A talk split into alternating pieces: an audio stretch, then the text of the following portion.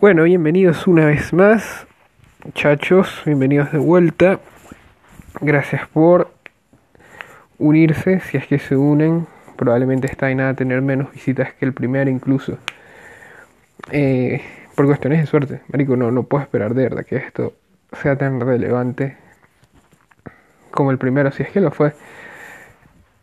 Bueno, bienvenidos a otro episodio de lo que sería el Simón Dice Podcast, el podcast con el nombre más cringe del internet, el podcast que a pesar de lo que la lógica dice y que debería subirse en múltiples plataformas, solo es escuchado en Spotify y Anchor y unas dos personas en iTunes, porque bueno, parece que esa es la suerte que tengo.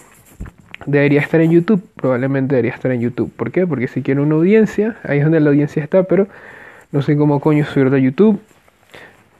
Créanme que pasé casi que toda la fucking semana viendo cómo se sube un podcast a YouTube y sigo sin averiguarlo. Ay, marico, eso fue un beta. O sea, fue como que yo, por ejemplo, para subir esto, agarro y uso una plataforma de distribución de podcast. Utilizo Anchor, a la cual debería hacer publicidad, pero no lo voy a hacer porque resulta que necesito una cuenta bancaria de Estados Unidos y soy un chamo de 18 años, así que no voy a hacer eso. Pero el punto es que con Anchor ellos se encargan de distribuirlo en Spotify y en iTunes porque es más sencillo para mí. O sea, cuando eres una persona independiente realmente manejar todo esto es muy complicado. O sea, esto es demasiado improvisado. Y nada, uso esta plataforma, pero ellos resulta que no lo suena a YouTube. Hay otra plataforma que se llama Spreaker, que en teoría sí lo hace. Pero cuando me registré en ella, el episodio que grabé la semana pasada no se subió. No sé por qué. Se supone que también voy a subir este episodio a Spreaker, pero no sé si se sea YouTube. Ayer un amigo me propuso que lo que debería hacer es que se pueden subir archivos de PowerPoint a YouTube. Entonces quizá lo que haga es que agarre la imagen del podcast, eh, ponga este archivo de audio que lo puedas cargar y lo transforme a MP3 encima. Y así lo, lo suba a YouTube. Ay, qué problema de pana. Eh, coño, de pana, otra vez, no es por ser eh, intenso. Gracias de pana a las 12 personas, creo. Fueron 12, 15, no me acuerdo. Ya escucharon el primer capítulo. Sé quiénes fueron 7 de esas personas, no sé quiénes fueron las otras 8. Pero de pana que no pensé que lo escucharían ni 5. Y estoy muy agradecido por eso. Eh, qué bolas, marico. En esta semana que yo saqué un podcast, Led Varela también sacó el suyo propio.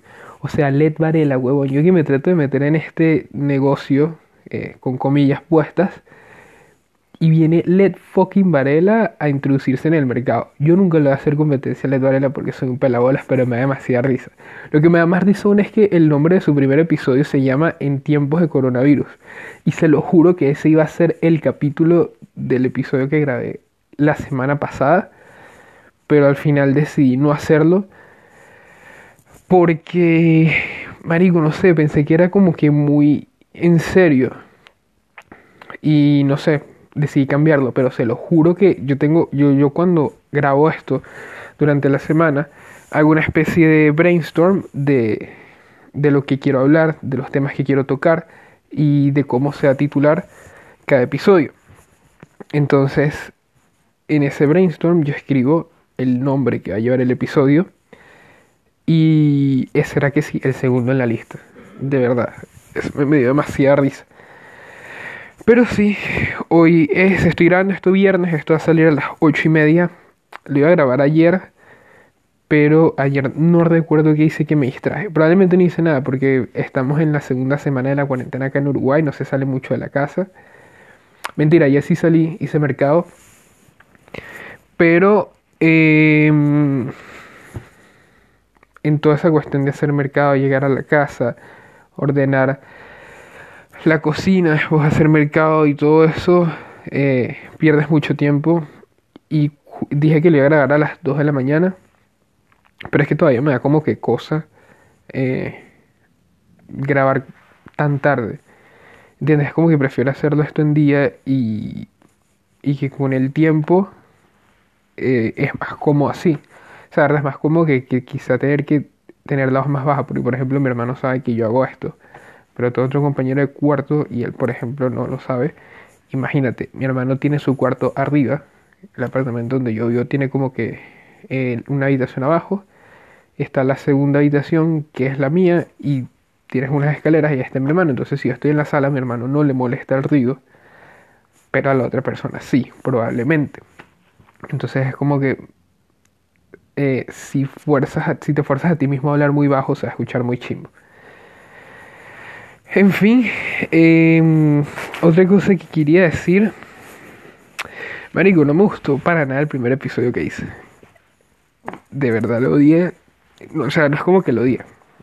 Creo que es como que cada semana que vaya pasando uno haciendo un poquito más de esfuerzo.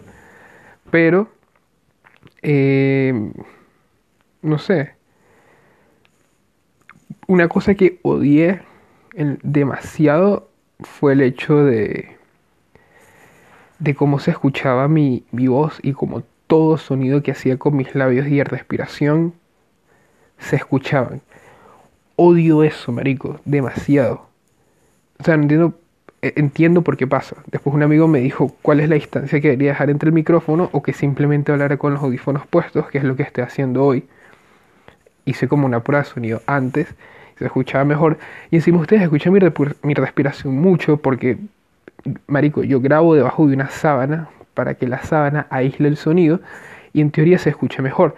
Claro que después yo después edito este sonido, ¿verdad? Trato de limpiarlo lo más posible las impurezas, pero hablar 20 minutos paja debajo de una sábana no es para nada cómodo, es horrible. O sea, imagínate estar 20 minutos bajo una cama. Y sí, marico, eh, es horrible. Bueno, eh, miren, ya entrando en tema, eh, voy a hacer esta transición burda de violenta. Y voy a decir que voy a hacer la transición porque una de las cosas que me dijo una compañera es que a veces es como que cambia de tema muy rápido. Entonces lo que va a hacer es anunciar cuando cambie de tema, ¿verdad? A menos que suceda de forma espontánea. Y así quizá tiene un orden un poco más establecido el programa. Mire, acá en Uruguay van dos semanas y media de cuarentena, ¿verdad? Hace exactamente tres semanas se anunció el primer caso de coronavirus y esa semana fue una especie de caos porque no se sabía qué coño iba a pasar con el país. Acá la cuarentena no es decretada por el presidente, excepto en algunas instancias, es decir, todos los trabajadores públicos mayores de 60 a 65 años se están siendo mandados a sus casas, los mercados, y aquellas industrias eh, más importantes, imprescindibles, sí abren, pero lo demás, casi todo lo que es la industria privada, está abriendo por voluntad propia o cerró por voluntad propia, porque sí hay algunos sitios que siguen abiertos, pero es muy poco. Entonces, eso también provocó que las clases cerraran, como en casi todo el mundo, y eh, es un problema porque, por ejemplo, allá en Venezuela sé que hay universidades como la Metro que ya habían empezado su, su semestre, su trimestre, y nadie, no sé qué, cómo coño se, maneja la metropolitana. Em, sé que el UCAP iba a comenzar, pero se están resistiendo a empezar en línea, lo último que escuché. Y no sé qué pasa con la UCB, porque ya nadie sabe qué pasa con la UCB y a nadie le importa la Santa María. Eso es mentira, la Santa María es un sitio muy lindo, pero vamos. Entonces, eh, todas las universidades, y me imagino que los colegios también, porque hablo con gente de mi colegio que todavía está cursando y están resolviendo estudiar en línea. ¿Qué pasa?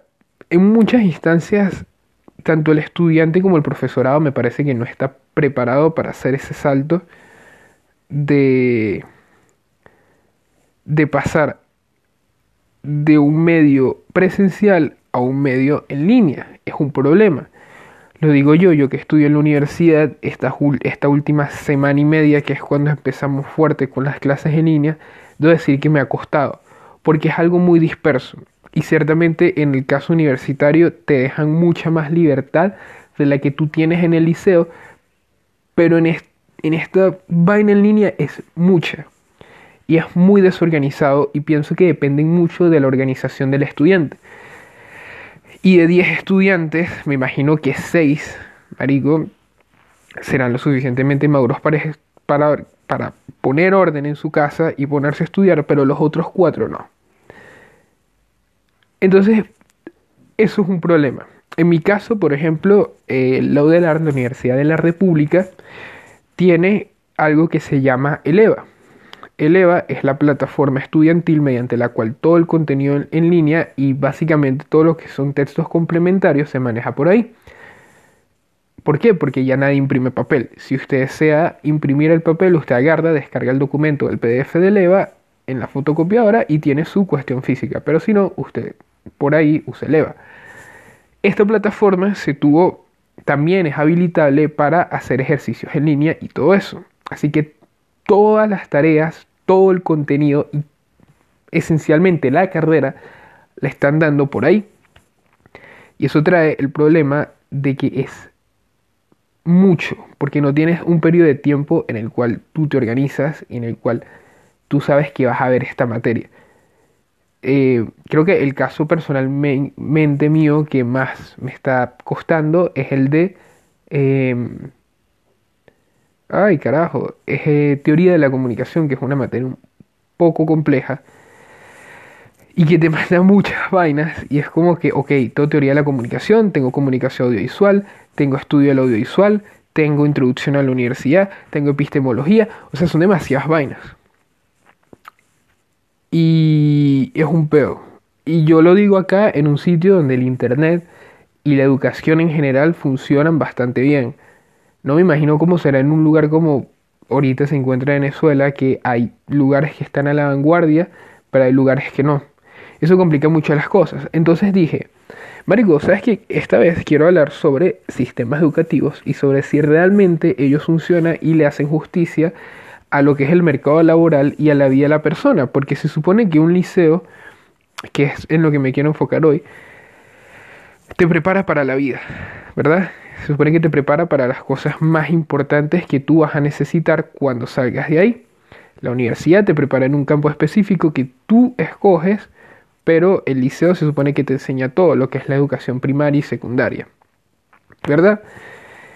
Es importante de pana establecer que hay una diferencia entre un colegio, un liceo, etcétera, público y uno privado. ¿Por qué? Porque donde yo vengo, los liceos públicos se encuentran en condiciones deplorables, son inexistentes. Y los liceos privados no se, a ver, se encuentran en mejor condición, pero cada vez se ve más el descenso a lo deplorable.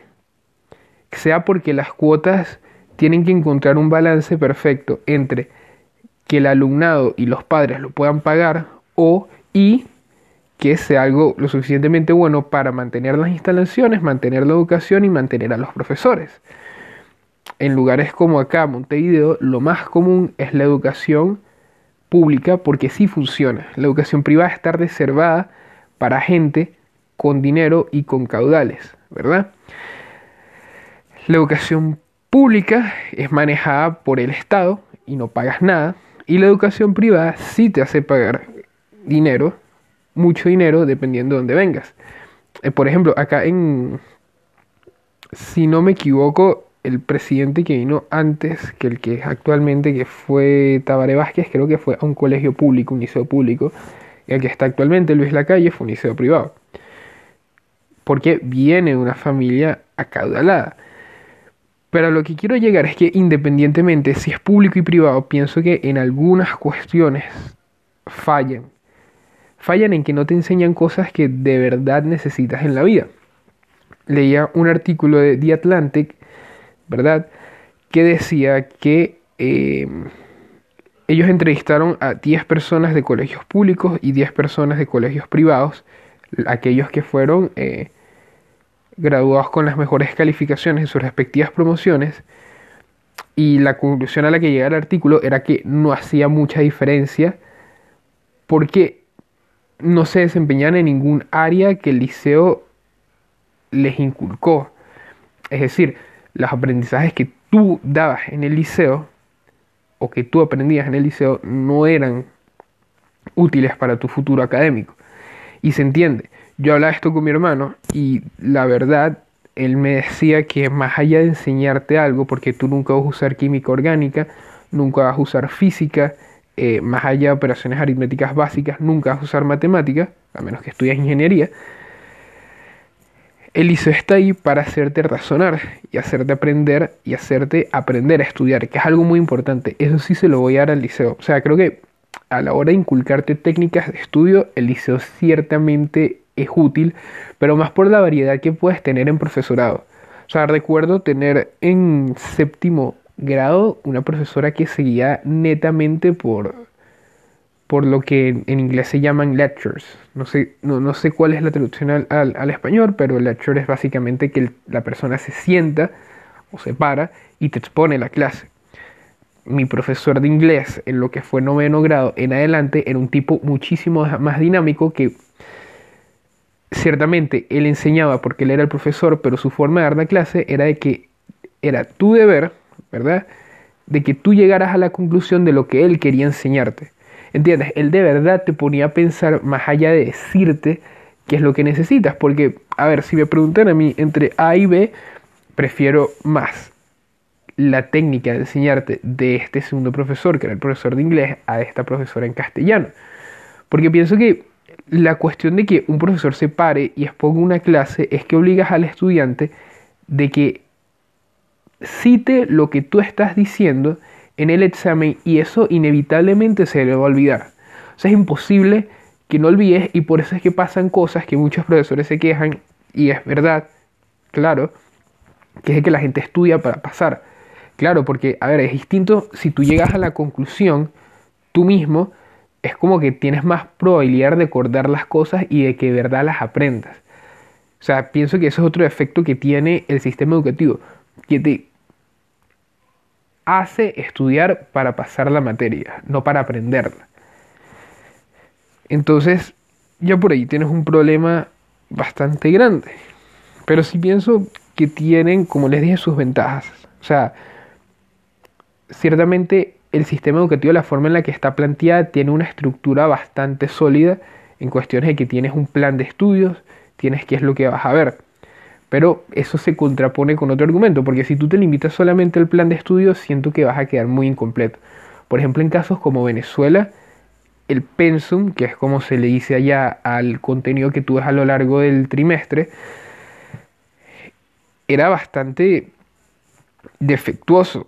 O sea, otro ejemplo, una profesora que me marcó mucho, mi profesora de castellano, pero de cuarto año, es decir, el año antes de que te gradúas, eh, ella un día, cuando vio el nuevo pensum del gobierno, dijo que no lo iba a usar. O sea, que lo podíamos usar de referencia, pero que simplemente se iba a pasar por el culo, porque claro, no servía para nada.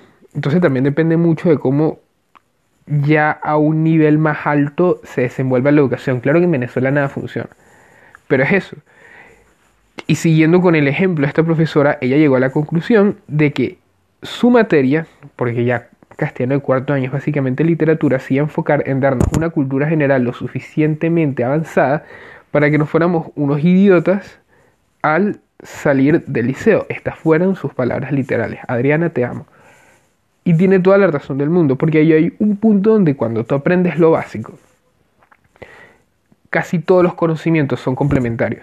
Y quizá yo creo que en algunos aspectos, por eso la gente dice que cuarto y quinto año son los años más fáciles, porque en los tres primeros aprendes todo lo que es crucial y en cuarto y quinto todo lo demás es una rama o algo que se desprende del contenido que vistes previamente, a menos que veas química orgánica con Camacho, porque ahí sí te jodas.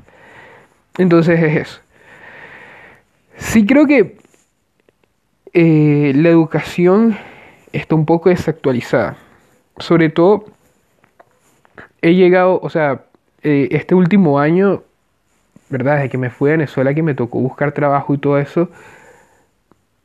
A ver, siento que tengo que explicar esto muy bien. Yo hice un trabajo muy básico, o sea, yo era vendedor de una tienda. Nunca llegué a un trabajo profesional, pero el trabajo profesional creo que se enfoca más en lo que aprendiste en la universidad, lo que aprendiste en el liceo.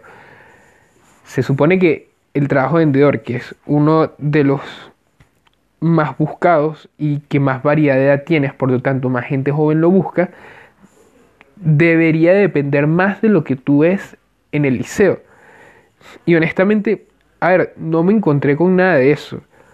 Es decir, cuando tú vas a buscar una experiencia laboral, lo que tú aprendes en el liceo es inútil. Y me encontré que esa entrevista, que afortunadamente después me fue bien y obtuve el empleo, la gané, pero más por la cultura general que yo tenía que los aprendizajes que, que yo había completado en el liceo. Y a ver, y, habrá gente que dirá cómo se relaciona una cosa con la otra, que se supone que el liceo te tiene que preparar para muchas de las situaciones que te vas a encontrar en la vida, no todas, pero hay cosas que de verdad, ahorita que también vivo con cierta independencia, que, siento, o si yo fuera quien hiciera el sistema educativo, deberían aprenderse. O sea, en el, en el liceo no te enseñan a, a sacar tus impuestos, en el liceo no te enseñan a cocinar, por más ridículo que suene, no te enseñan a manejar una casa por tu cuenta y eso está mal. Porque obvio, tú tienes a tus padres y tus padres te pueden ayudar con eso, pero marico, ¿y si no lo hacen? O sea, repito, yo me fui con 18 años y lo poco que sé cocinar es porque o aprendí solo o me enseñó mi hermano. Sacar impuestos lo saca mi hermano. Eh, lavar la ropa, aprendí solo.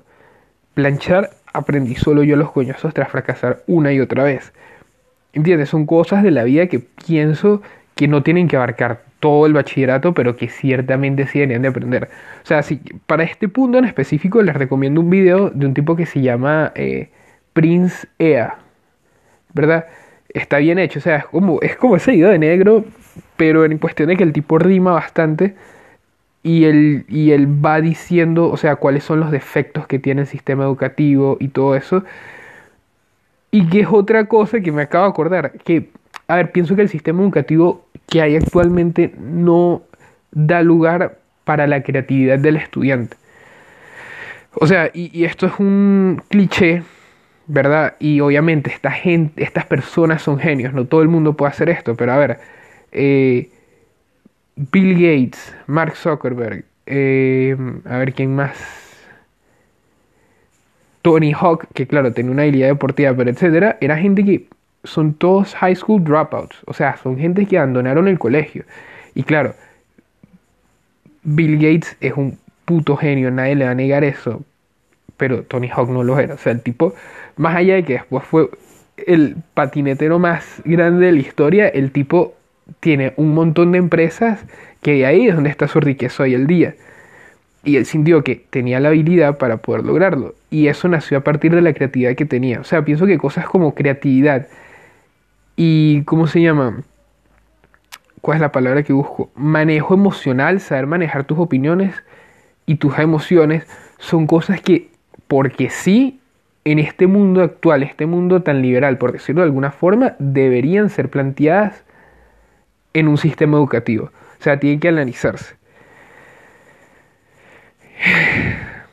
Entonces, esas son muchas de las cosas que, que pienso sobre los sistemas educativos. También creo que hay materias inútiles y hay materias útiles a las que no se les da tanta importancia. una de las cosas que yo siempre pensé cuando estaba en bachillerato era que materias como inglés y computación se le debería de prestar muchísima más atención de las que se le da. Porque, a ver, computación solo mira el mundo en el que vemos. Quizás también tienes que cambiar un poco el plan de estudio y qué es lo que das en esa materia. E incluso quizás analizar quién vas a dejar que dé esa materia.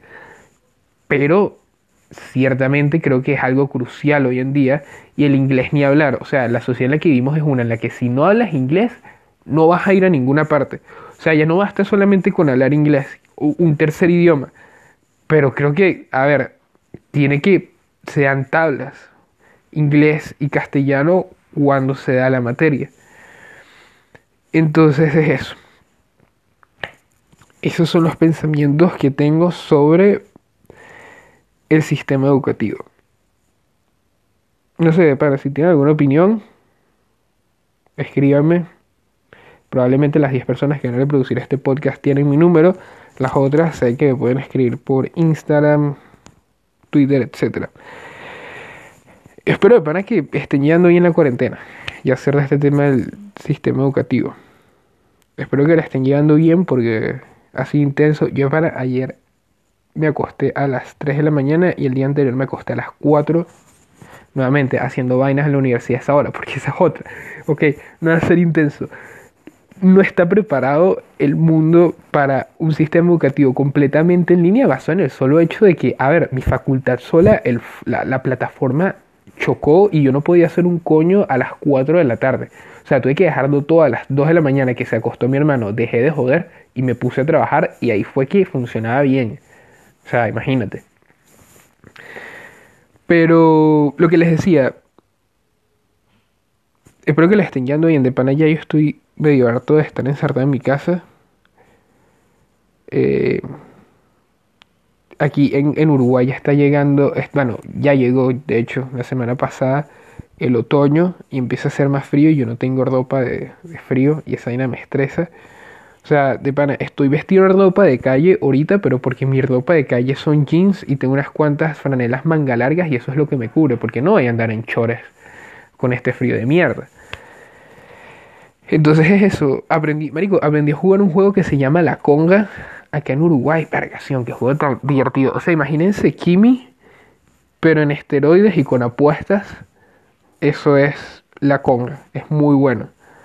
Eh pague Amazon Prime, marico, si pueden pagar Amazon Prime o si tienen a alguien que tenga Amazon Prime, se las recomiendo burda porque Amazon creo que llegué a la conclusión de que es el punto intermedio entre pasar del cine pasa a Amazon Prime que tiene derecho a todas vainas a pasar al sistema de streaming de la productora que lo tiene. Me explico. O sea, por ejemplo, ahorita en Amazon Prime está Avengers Endgame, que sé que probablemente va a estar como seis meses hasta que la suban a Disney Plus, porque sé que en Disney Plus te metes y vas a ver cuál es la fecha de estreno, pero es como que pasa lo mismo. También pasa con The Office. Yo pagué Amazon Prime este mes porque quería ver The Office y NBC, que es la productora, tiene su sistema de streaming, pero mientras lo termina de lanzar está en Amazon Prime. Y encima tiene un montón de, de material original que es burdo bueno. Eh, tiene una serie que se llama The Voice, que está basada en un cómic que quiero decir que el actor es Mark Miller, pero podría estar equivocado. Eh, es muy buena. Tiene una serie que se llama The Good Doctor, que si les gustó Milagro en la celda 7, que no sé por qué les gustaría, pero puede ocurrir, les va a gustar eso. Eh, y también tiene la serie de Jack Ryan, ¿sabes? Si soy ese tipo de gente que dice, ay, venezolano está en medios audiovisuales mucho y vaina. Jack Ryan literalmente está ambientada en Venezuela. Jack Ryan es una serie de libros de un actor norteamericano que se llama Tom Clancy, que también tiene una serie de videojuegos y, está bueno. Vi el primer episodio y me gustó. Hay un montón de documentales deportivos que son buenísimos. Está el documental de Steven Gerrard, está el documental del Manchester City, el de Sergio Ramos, hay uno del Real Madrid, hay uno de la selección brasilera, hay uno de Le Bleu, eh, que está ambientada durante la gesta del Mundial del 2018, bastante buena.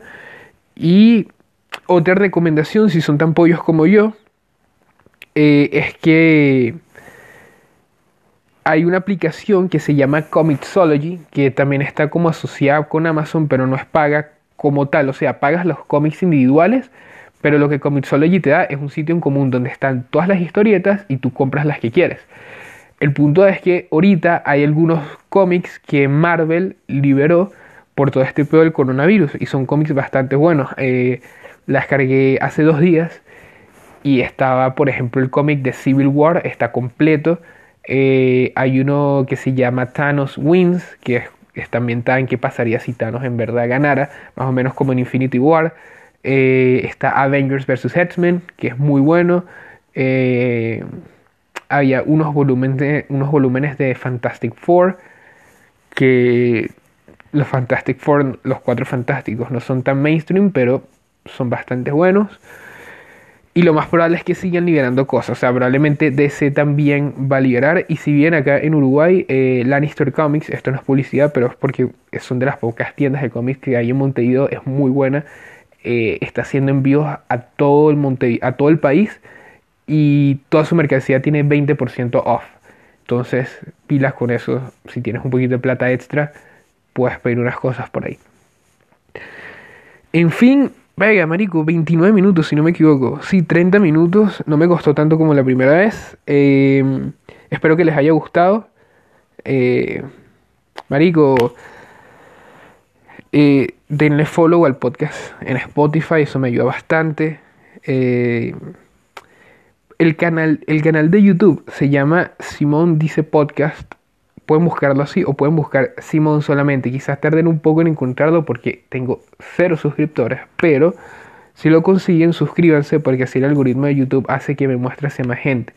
Y de verdad creo que este episodio me gusta mucho más como está saliendo que el de la semana pasada. Entonces eso. Eh, gracias por sintonizar de pana nuevamente. Y nos vemos en una semana. Ojalá que las cosas estén mejor en una semana. Traten de no morir. Disfruten este tiempo que tienen con sus familias. Y nada, son increíbles. Nos vemos muchachos.